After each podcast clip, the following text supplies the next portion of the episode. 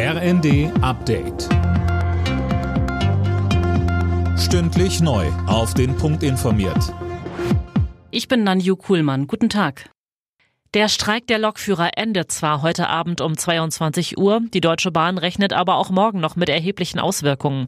Philipp Rösler mit den Einzelheiten.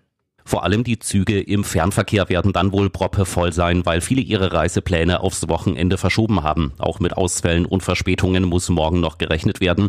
Die Züge stehen ja wegen des Streiks erstmal nicht dort, wo sie gebraucht werden. Heute ist laut Bahn im Fernverkehr nur etwa jeder fünfte Zug unterwegs.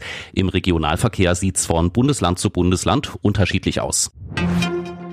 Auf dem SPD-Bundesparteitag sind die beiden Parteichefs Saskia Esken und Lars Klingbeil im Amt bestätigt worden.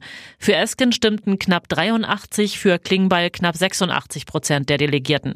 Beide hatten zuvor in ihren Reden um Unterstützung geworben und die Union heftig attackiert. Esken sagte, CDU und CSU hetzen im Chor mit der AfD gegen die Ampel. Mit dieser März-CDU haben wir wahrhaftig die populistischste Opposition aller Zeiten. Es tut mir weh, das zu sagen, aber mit einer seriösen Volkspartei hat das nichts mehr zu tun.